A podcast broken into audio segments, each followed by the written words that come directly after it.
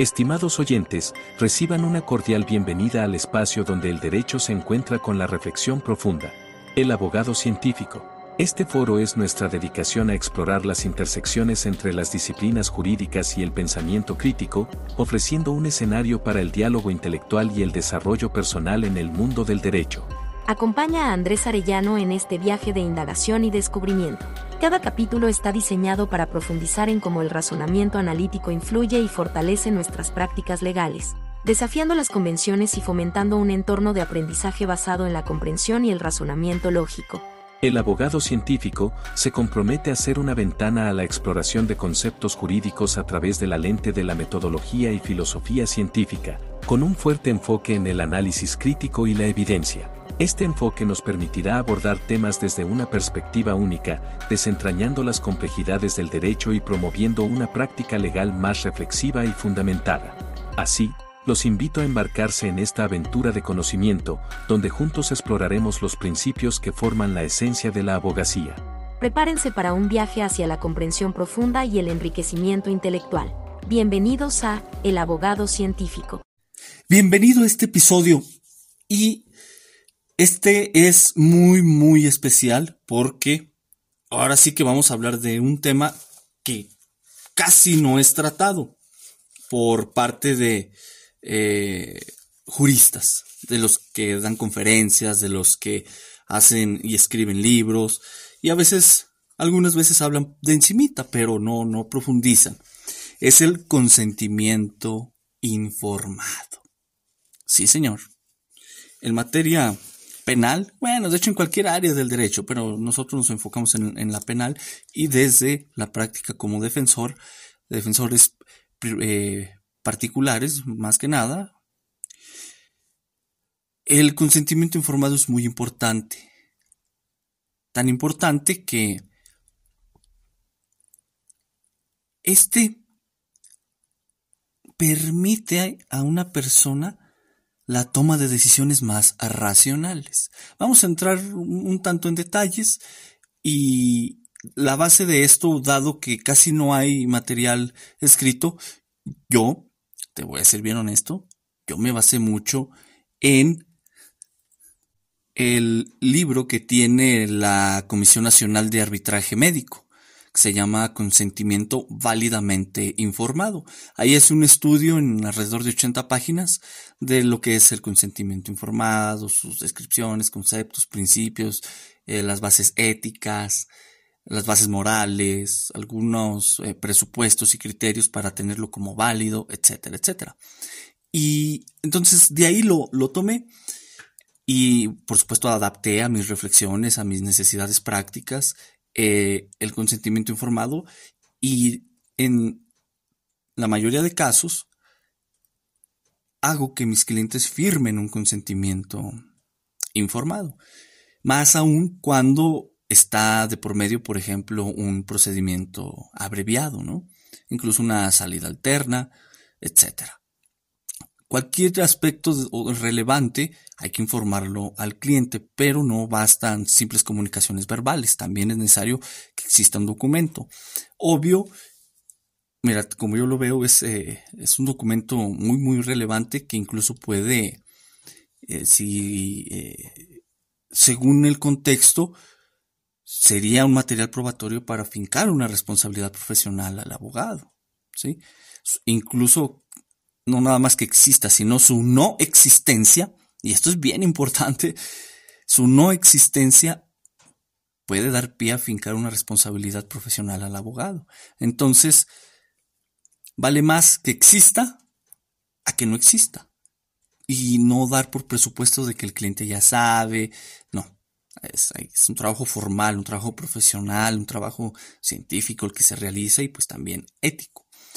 De ahí que veamos algunos aspectos eh, importantes del consentimiento informado, bueno, adaptados a la práctica. Y si te sirve algo adelante, si quieres eh, mejorarlo también, de hecho, te serviría para compartir experiencias en estos eh, temas, ¿no? El consentimiento informado simplemente es un documento informativo para el cliente en relación a su caso, ¿no? Esto implica ya una forma de comunicación entre el cliente y el abogado. Y centrémonos un poquito en este tema de la comunicación. Muchos abogados tienen la, la maña de escribir muy técnico y explicarle a la gente cosas muy técnicas, cuando tendremos que aplicar un poco la parsimonia, es decir, buscar de las mejores explicaciones más, de las más simples, que por supuesto también eh, tengan un contenido que abarque eh, grandes aspectos o aspectos importantes técnicos, ¿no? Entonces, la cuestión de la parsimonia es importante, o sea, volver inteligible al cliente la información técnica de su caso. Esto implica no ser ambiguos, no tener imprecisiones y medir las palabras en atención a que los clientes no manejan mucho la jerga jurídica. Es un reto bien importante, muy interesante. ¿Y qué es lo que hago yo? Por ejemplo, en, algunos, eh, estaba revisando algunos consentimientos informados que tengo por ahí y te voy a ser bien honesto, yo pongo el, aspecto técnico, mi, mi criterio es eh, no omitir esa parte, pero luego lo explico en un lenguaje liso, llano, sencillo, parsimonioso, para que el cliente pueda comprenderlo. En ocasiones he utilizado lenguaje coloquial, ¿sí? palabras eh, comunes a la jerga de el contexto sociocultural en el que vivo. Y bueno, se entiende pues que está lo técnico, así que en rigor del lenguaje propiamente jurídico, penal, y luego ya el, lenguaje así ordinario, coloquial, para que quede esa comunicación inteligible. ¿sí? No ambigüedad, hay que darle un concreto contenido a las palabras, evitar las imprecisiones, por ahí mezclas o eh, estructurar proposiciones eh, sintácticamente mal estructuradas, evitar eso. Y bueno, es un reto, pero con la práctica eh, sencillo, se vuelve muy sencillo. Eso es pues un punto importante en esta forma de comunicación. Ahora, en los fundamentos del consentimiento informado ya puede variar según tu campo teórico, tu teoría ética, por supuesto. Y mira que este documento de la CONAMED, donde analiza el consentimiento válidamente informado, hablan, toman ideas de la ética kantiana, como la autonomía del cliente, la libertad de decisión, ¿sí? la dignidad, ¿sí? Por, ejemplo, el principio de respeto a la persona, ¿no? Que es una concepción moral que viene de la filosofía kantiana. También el tema de la autonomía. Y aquí hay algo importante. Al elaborar tú el consentimiento informado, has de tener ya una concepción ética, vaya, una teoría, una serie de reflexiones sistemáticas sobre la moral, sobre la costumbre y la cultura, para que sirva de fundamento al respecto, te comparto, yo sigo una premisa que Mario Bunge puso en su libro de filosofía para médicos.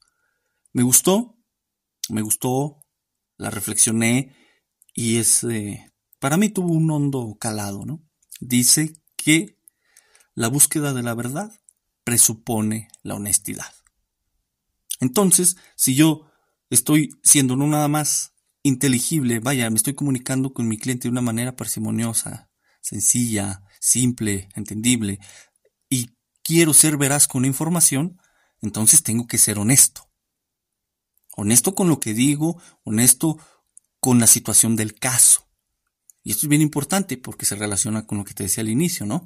Eh, de que lo que se deje ahí en el, plasmado puede servir incluso para fincar responsabilidades eh, profesionales. Su ausencia aún más. Entonces, se hace esta serie de informaciones, por ejemplo, aquí tengo uno a la vista, un consentimiento formado de un caso que recién se solucionó por medio de una salida alterna, pero era importante dado que eh, estaba un ofrecimiento de un juicio eh, un procedimiento abreviado ahí de, por medio, ¿no? Una cuestión diferente a, la, a las eh, suspensiones condicionales, etcétera, lo que ya sabes.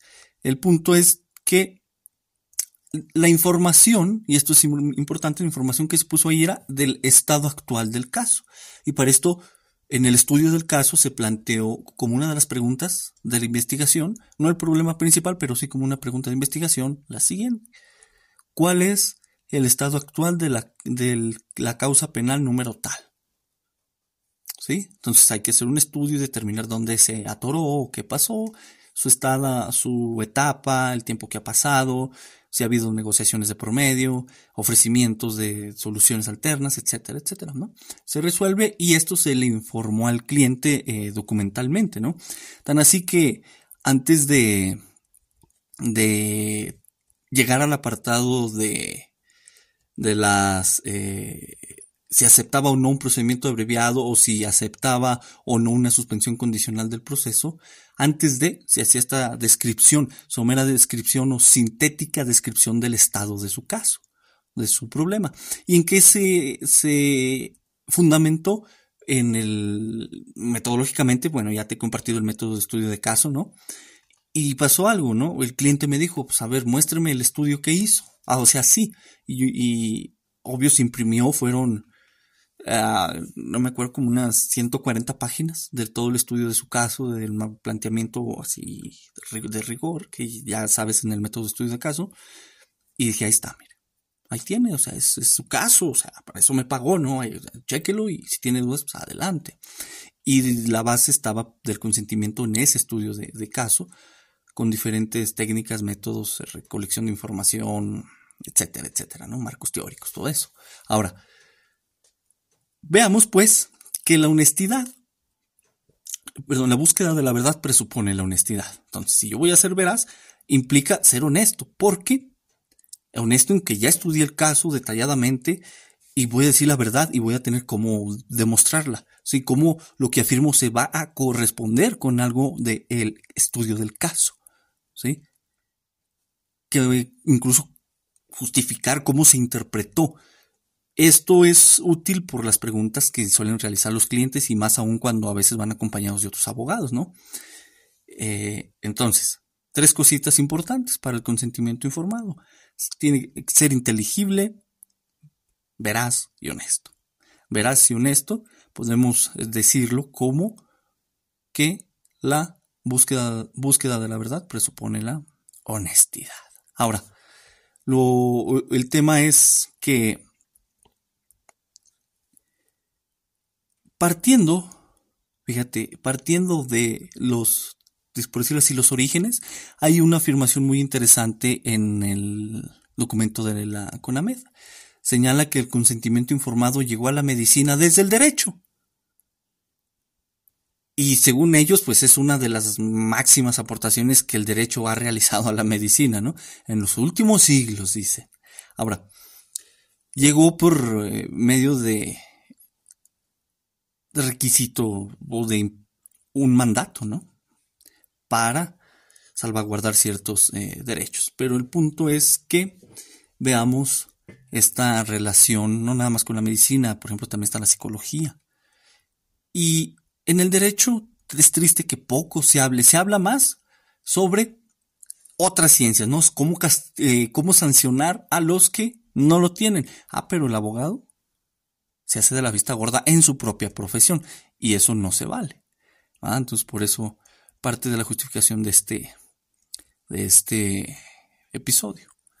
En, en resumen, para terminar este primer apartado, en resumen, el consentimiento informado es principalmente un documento en el que se le hace del conocimiento de manera racional al cliente el estado actual de su caso para que el cliente pueda tomar decisiones racionales basadas en información que está, que es inteligible, es decir, que no lleva ambigüedades, no es imprecisa, está en un lenguaje técnico o bien un lenguaje ordinario, pero que es veraz. Y a su vez esa información tiene honestidad, porque existe un estudio de un caso que está metodológicamente realizado y sirve de sustento para las afirmaciones e información que se plasme en el consentimiento informado. Hay que tener, por último, hay que tener alguna teoría ética, algún modelo para, con la serie de valores que de ahí se desprenden, realizar ese consentimiento informado. Este cerramos este primer apartado. Estoy yendo al grano para no echar tanto, tanto, decimos en México, tanto rollo, ¿no? O sea, al grano. La redacción, ahora la estructura. Esto varía en función de tu modelo o marco teórico ético. Los fundamentos jurídicos que también tomes en cuenta, ¿sí? No hay que tú digas un modelo universal para los abogados penalistas. O sea, o sea es que casi no se escucha hablar. Casi no se escucha hablar de esto. Entonces ahí eso ya es un problemita de ausencia de información. Pero, pero, hay algo interesante que si lo reflexionas bien, tiene un fuerte fundamento, ¿no? Eh, según la CONAMED, el consentimiento informado, desde el punto de vista jurídico, se estudia en la teoría general del contrato. Y lo, lo señala como un proceso ético jurídico, en donde existe una confianza mutua entre el cliente y abogado, y abogado cliente, ¿sí? Pero también dice algo bien importante en el siguiente, los siguientes tres parrafitos de, la página 24, según eh, tengo en mis notas.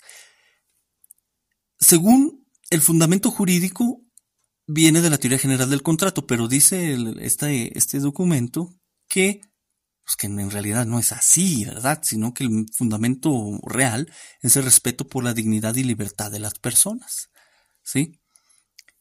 Y esto da un, una serie de reflexiones interesantes, ¿no? No tendríamos por qué fundamentarlo estricta y reductivamente a lo jurídico, sino yo, yo soy de esta idea, honestamente, de que el fundamento se encuentra en lo ético jurídico. Te lo expuse un ratito, pero eh, noto que el punto de vista de, de, qué teoría jurídica podría haber de por medio. Yo coincido con que es la teoría general del contrato. No sé si pudiese desarrollarse alguna teoría del consentimiento informado o bastaría, por ejemplo, pues como la teoría general del contrato tiene, le subyace la teoría general del acto jurídico, pues bueno, ahí tendríamos el fundamento, ¿no? De, eh, el consentimiento informado dentro o como una parte especial de o particular, una aplicación particular de la teoría general del acto jurídico. De ahí que pues su validez requiera de ciertos elementos, su existencia, elementos esenciales, elementos de validez, ¿no? Y evitar los famosos vicios, como la cuestión del error, la violencia, el dolo, etc. Cuidar esto es importante para decirle al cliente por qué. Bueno, ¿y por qué firme cuando te preguntan? ¿Y por qué firme ese documento? ¿Qué es eso del consentimiento informado? Yo pensé que nada más lo usaban los doctores, me han dicho algunos clientes. Y pues ya les empiezo a explicar lo importante que es para su caso, para ellos, para mí. Y se lo lleven, lo lean, reflexionen y luego vengan a, nos volvemos a reunir y tomamos decisiones. Esto es promover las decisiones racionales del cliente. Bueno, en, resumen, para terminar este punto. Para comprender el fundamento jurídico, hay que acudir a la teoría general del acto jurídico, a la teoría de los contratos, y vuelvo, insisto y repito, encontrar la teoría ética de tu agrado. En mi caso muy particular yo sigo una ética científica, ¿sí? Y lo jurídico pues también hay trato de, de, de hacer una, una, intercomunicación teórica entre las eh, diversas áreas de la ciencia y lo jurídico. Y algo bien importante para que no se te pase es tener esta, o cuidar, mejor dicho, esta elaboración y evitar vicios, ¿sí? Evita las ambigüedades, las imprecisiones, la falta de honestidad, porque eso puede llevar al error al cliente. Incluso puedes hacerlo con dolo. ¿sí? Entonces, teoría general del acto jurídico puede ocasionar la nulidad del consentimiento o la falta de validez del mismo y ¿quién crees que se va a meter en problemas? Tú, señor abogado, tú mismo y tú solito. Entonces, cuidado con, con eso. ¿Sí? Bien, vamos a penetrar ya un poco más en, esto. Estamos hablando de que se promueven decisiones racionales, obviamente libres, obviamente informadas, es decir, eh, que ha sido inteligible para el cliente, o sea, ha comprendido el lenguaje ordinario y hablando al nivel eh, sociocultural que el cliente tenga.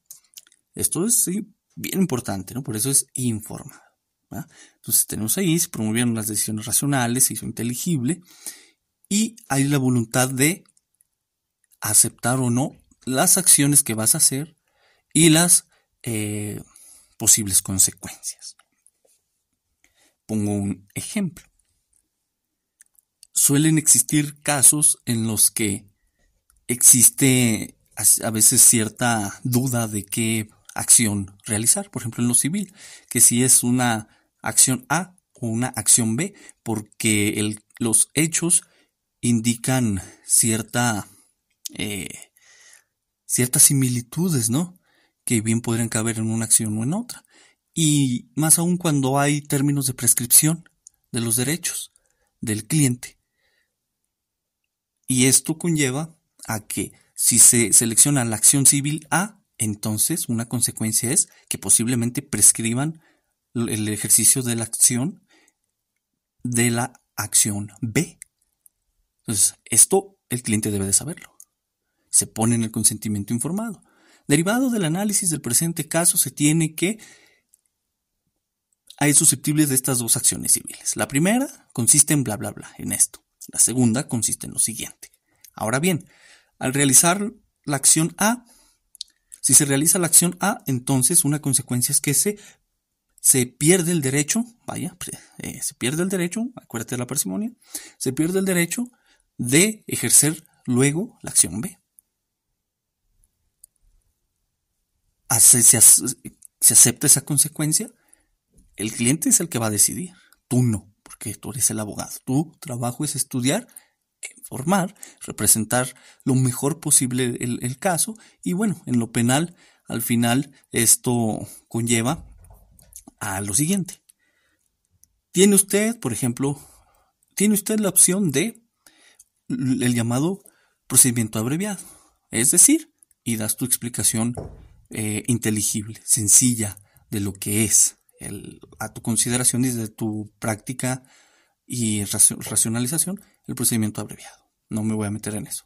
Das tu, tu explicación y ya le haces saber al cliente que pues, va a quedar condenado, Ah, tiene que pagar una reparación del daño, puede, va a quedar un antecedente penal, posiblemente pase en prisión tantos años o bien le den una algún beneficio, ¿sí? Algún beneficio de suspensión de la ejecución de la condena, de la sentencia, perdón, etcétera. Y ¿qué estás haciendo? Le estás informando las consecuencias de el acto, la acción que va a tomar. Y yo he visto, y te voy a ser bien honesto, muchos, eh, muchos casos donde a veces las personas, como público entrado, como así público, y a veces están en un particular y, y el cliente dice, no, pues con tal de salir, acepto el procedimiento abreviado. Sí, sale, pero a consecuencia de qué? No se le informan a veces las consecuencias y hay veces que en algunas consultas eh, jurídicas dice, bueno, oiga, pues mire, ya salí, tuve un caso, tuve un problema así, ya nos fuimos que al abreviado y salí. Y preguntan, ¿me van a quedar antecedentes penales? Pues la respuesta obviamente es que sí. Y dicen, ¿cómo? Es que el abogado no me explicó, no me dijo, y mire que me va a afectar aquí en mi, en tal desarrollo de actividad económica, etcétera. Y pues bueno, señor, eso eh, debió habérselo explicado el abogado. No, es que no me lo dijo, no me informó. Y ahí entra la reflexión, ¿no? ¿Puede existir una responsabilidad civil para el abogado? Dice, no, pues es que eh, usted, señor, aceptó el procedimiento abreviado, incluso el juez le preguntó que si ya conocía los alcances y que si aún así era su, su deseo aceptar el ofrecimiento de la fiscalía. Y usted dijo que sí, en audiencia, ante una autoridad. Hubiera, tenía usted, mejor dicho, tenía usted la posibilidad de esclarecer cualquier cosa, incluido lo que acaba de preguntar en esta consulta. Y pues se van sorprendidos, ¿no? Y ahí, ahí es donde entra este tema del consentimiento informado.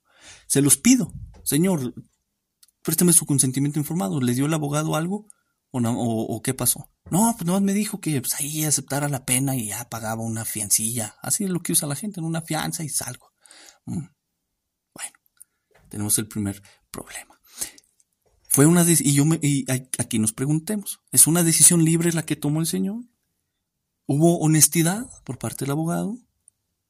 ¿Fue voluntaria? ¿Fue coaccionada? ¿Qué pasó? ¿Fue racional? Ya que esto implica la renuncia a un juicio donde incluso podía haber eh, ganado, ¿no? O quedado, mejor dicho, haber quedado absuelto. De ahí tenemos pues dos ejemplos, por ejemplo uno civil y este penal, eh, de, la, relevancia y utilidad del consentimiento informado.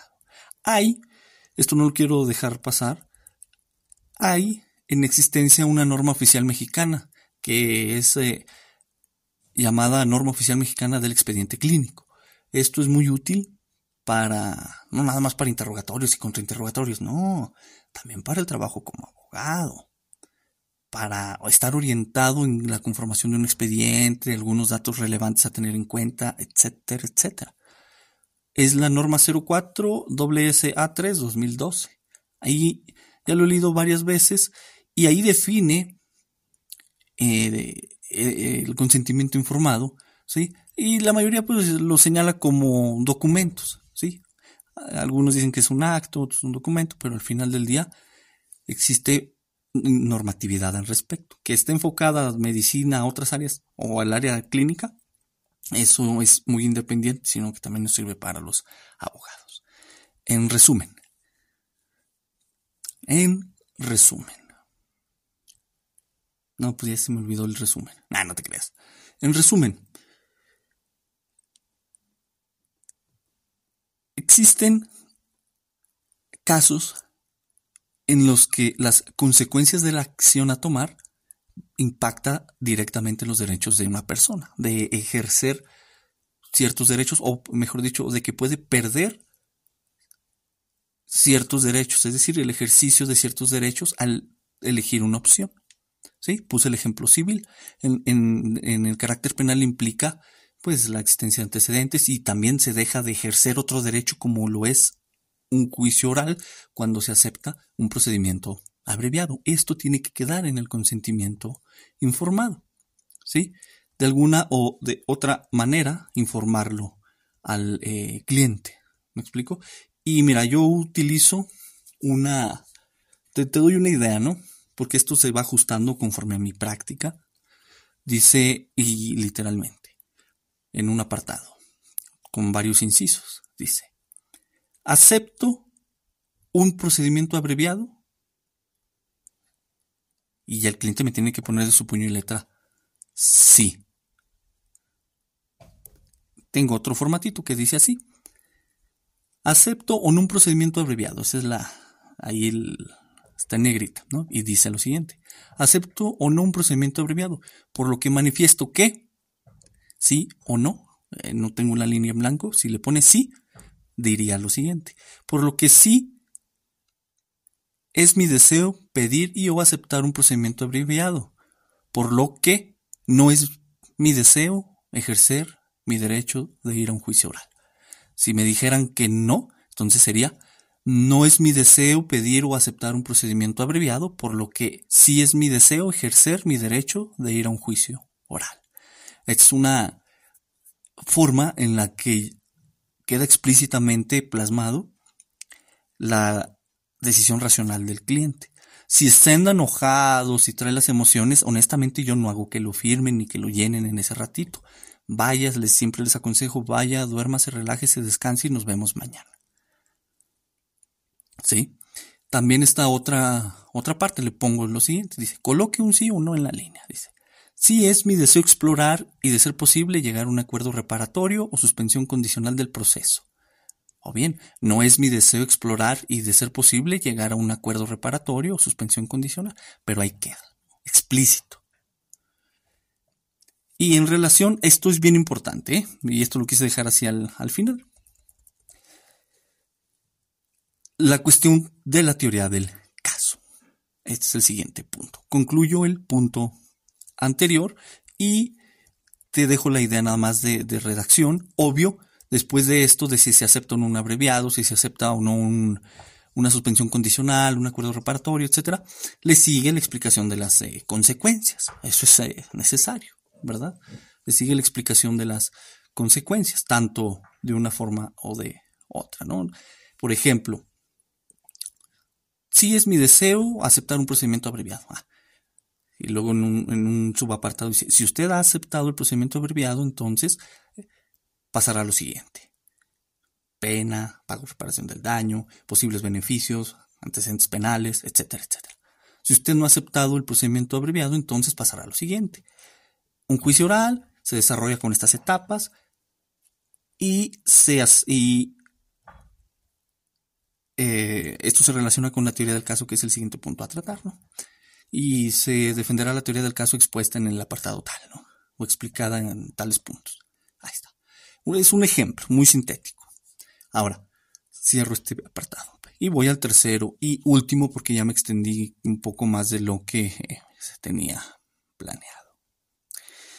El tercer apartado, con esto termino, es el relativo a la unidad, a la, a la teoría del caso. ¿Sí?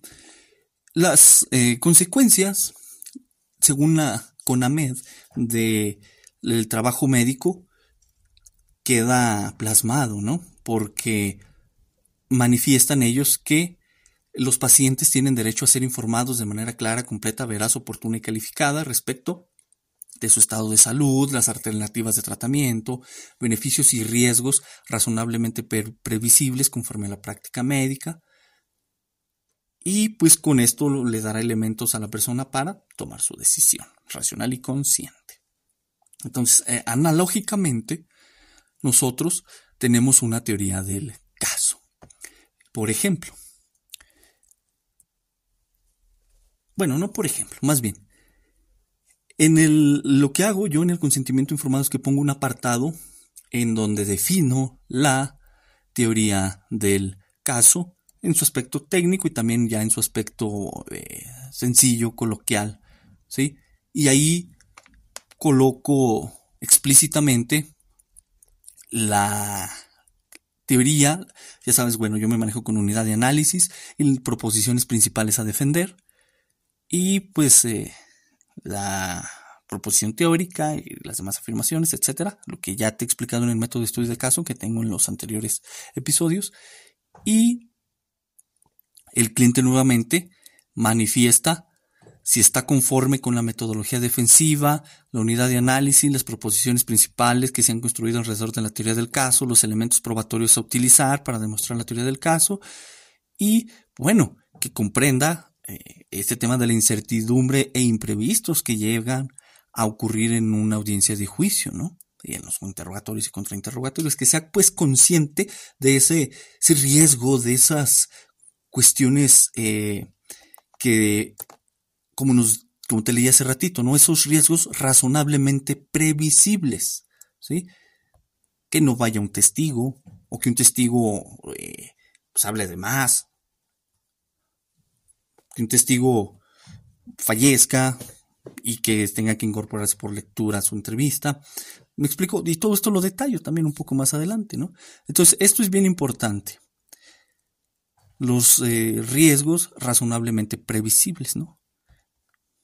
Que esto, esto sí nos los enseña la práctica, pues también un tanto la jurisprudencia y pues tu propia observación empírica, ¿no?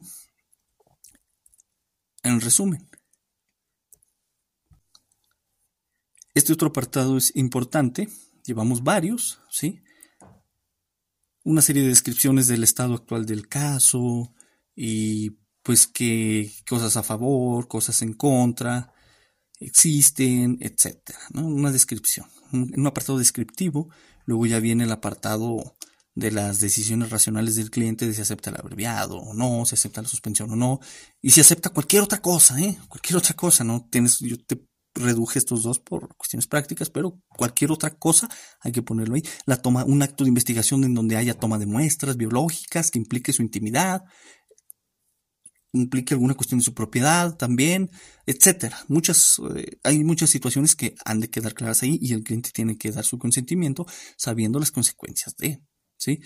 Viene el apartado de, de descripciones, un par de definiciones, ¿no? Y en relación a esto de la teoría del caso, pues eh, vale la pena definirlas, vale, valete de tu marco teórico. Yo tengo una, un apartado donde le digo a un cliente, eh, así en términos técnicos, que la teoría del caso es el conjunto de proposiciones lógicamente estructuradas que sistematiza el contexto, es decir, hechos, pruebas, ¿sí? Y la norma penal y conceptos jurídicos que rodean un caso de estudio para describir y explicar sus elementos, propiedades y relaciones. Y aquí viene algo importante. Esta es la definición y luego viene la aceptación de eh, lo que se propone como teoría del caso. Para la teoría del caso es una simple proposición teórica a la que le subyacen dos o tres o una unidad de análisis. Aquí en este que tengo a la vista, sobre que me estoy basando para explicarte esto, eh, en ese caso la unidad de análisis será la ausencia de requisito de procedibilidad, porque era un delito de querella, y otra unidad de análisis era la atipicidad consistente en la ausencia del aprovechamiento del error, porque era un fraude. Entonces, e, estas son las unidades de análisis. Ahí está. La teoría del caso pues ya está enunciada en forma proposicional y le siguen afirmaciones proposicionales, sobre los que descansan los argumentos que constituyen la totalidad y el cuerpo de la teoría del caso se le explica al cliente bien profundo. Esto es un poquito tardado porque hay que encontrar las palabras, hay que, pero que la entienda bien, porque fíjate que he notado que los clientes cuando conocen la teoría que se está defendiendo y en juicio, a veces se les ocurren preguntas o hacen observaciones buenas. Buenas. Oiga, ya se fijó que el testigo dijo esto, ya se contradijo. Y se acuerda que la teoría, nuestra teoría del caso es tal. Ah, ¿cree que nos ayude?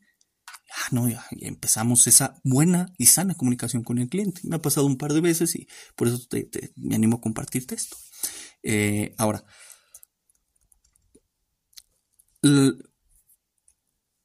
esto hay que trabajarlo, es una cuestión práctica y se te hace un hábito. ¿sí? No uses formatos, no uses formatos.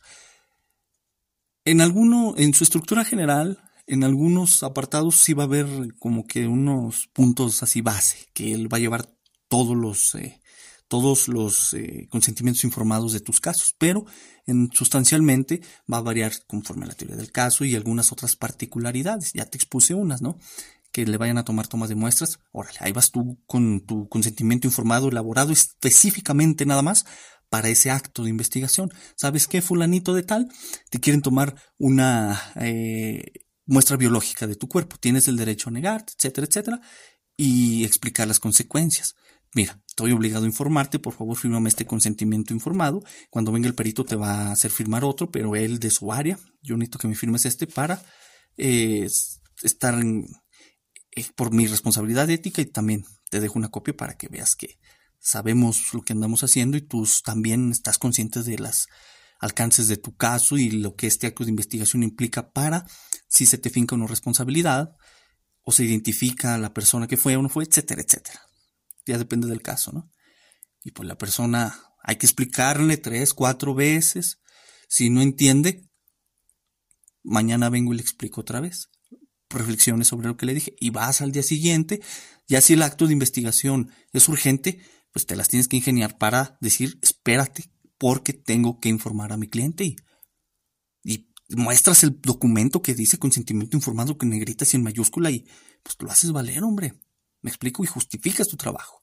Así me, han pasado en algunos casos y si lo respetan. Hay fiscales que sí lo respetan, o sea, la neta. Ya si el perito anda ahí, eh, pues te las vas a tener que ingeniar, alargar tal vez para tomar horas, pero tu cliente tiene que entenderlo, no nada más a la brava. Esto es importante porque hay que respetar la libertad de decisión y la autonomía del cliente, su dignidad y estos ideales kantianos de la ética kantiana, ¿no? Que bueno, son eh, adoptados por el derecho y hay que conocerlos. Este, Espero haberme explicado pues la importancia del consentimiento informado, su uso práctico y más que nada deseo que lo uses, hombre. Haz uno, busca formatitos por ahí para que te orientes y verlo adaptando a tus propias necesidades porque, porque es importantísimo para evitar de, eh, problemas eh, profesionales y que por respeto a la gente, hombre, también, por respeto al cliente, que, hablamos de una persona que puede perder su libertad y, y como abogados, al menos esta es una de mis premisas, hay que trabajar en equipo con él y no nada más, ay, vengo mañana, méteme 30 mil pesos y eh, ahí sí salen tres meses. Evitar decir esas pendejadas que muchos dicen y tomarse el trabajo en serio, técnico, riguroso, científico, hombre. Y mira que es un poquito, poquitito, un poquitito estresante, pero muy satisfactorio. Cuando ves, tienes tu estudio de caso terminado, se lo muestras al cliente, ve tablitas, a veces ve gráficas, ve eh, hasta simbolizaciones lógicas y dice, ah, mira, o sea, impacta y te da credibilidad. Más aún este tipo de actos de consentimiento informado, ¿sale? Bueno, hasta aquí este episodio fue muy, muy sintético, muy concreto, y es que era más de hacer ver la practicidad e importancia de esto que dar o intentar dar una cátedra de cómo hacerlo, su estructura, su y cosas teóricas, ¿no? Para eso ya te pasé el dato que te recuerdo. Chécate el, eh, ponle ahí en Google para que descargues este libro. Eh, porque siempre digo que se los dejo en comentarios y, y a veces se los pongo, a veces no. A veces se borran, yo no sé qué rayos pasa, pero ponle consentimiento válidamente informado con AMED y te sale. Es un buen punto de partida. Y ya, si quieres penetrar mucho más, que es recomendable obviamente, puedes irte a la cuestión del derecho comparado en España. ¿sí? Allá incluso hubo hasta un caso de un abogado que tuvo que reparar el daño vía responsabilidad civil a su cliente por no haberle hecho saber las consecuencias del caso que iba a tomar. ¿Mm? Y es un antecedente muy interesante. Si, según las estadísticas, hay personas de España que me escuchan, espero conozcan ese caso. Y, sin más, ni menos que decir, bueno, sí hay mucho, pero hay que respetar tu tiempo. Te agradezco por haberme escuchado, excelente semana. Ya viene quincenita, ya viene el día 15 excelente semana. Gasta billetitos, gana billetitos, respeta a tus clientes y trabaja científicamente. No se te olvide que la búsqueda de la verdad presupone la honestidad. Hasta luego.